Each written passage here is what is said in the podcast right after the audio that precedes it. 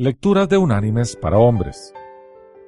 La lectura de este día es tomada de la carta enviada por el apóstol Pablo a los cristianos en Éfeso.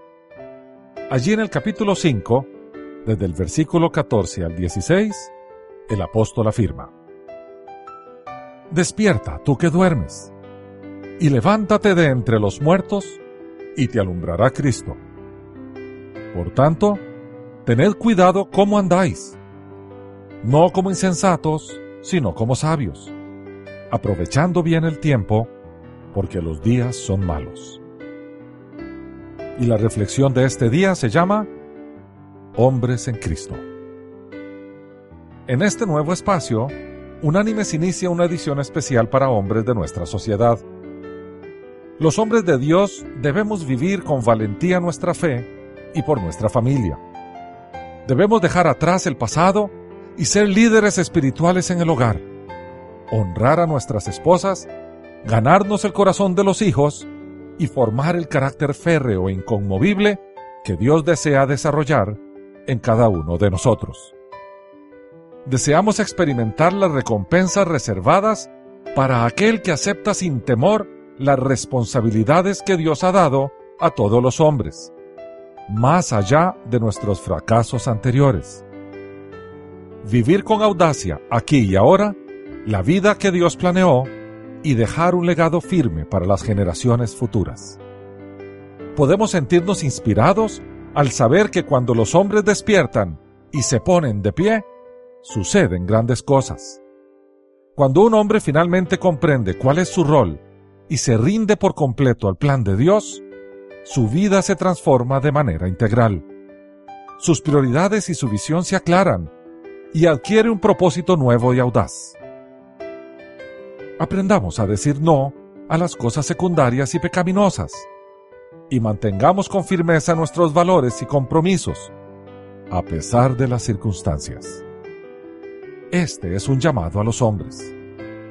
Muchos hombres hoy en día asumen una posición de desconectados y a la deriva.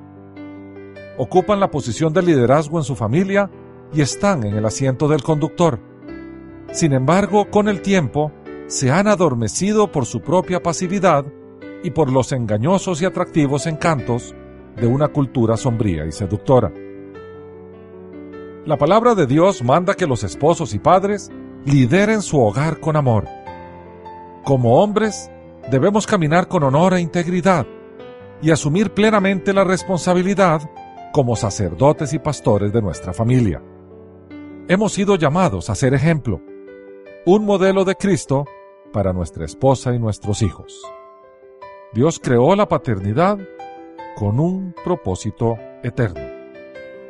Revelarse y representarse a sí mismo, para revelar quién es y mostrarnos su naturaleza de la relación con su Hijo. Toda paternidad proviene de Él. Así lo dice el apóstol Pablo en la carta enviada a la iglesia en Éfeso. Allí en el capítulo 3, versículos 14 y 15, el apóstol dice, Por esta causa doblo mis rodillas ante el Padre de nuestro Señor Jesucristo, de quien toma nombre toda familia en los cielos y en la tierra. Fin de la cita. Todo padre humano ha sido llamado a ser una diaria representación física de Dios para sus hijos. Ha sido llamado a presentarlo a la generación siguiente. Cuando un niño mira a su padre terrenal, debería ser capaz de ver en él estas cualidades divinas. Un amoroso proveedor, un fuerte protector, un líder confiable, una autoridad respetable y un amigo íntimo. Tanto las escrituras como las estadísticas nos muestran claramente que no existe una persona más influyente en la vida de un niño que su padre. Ejerzamos ese rol con la responsabilidad que Dios nos dio.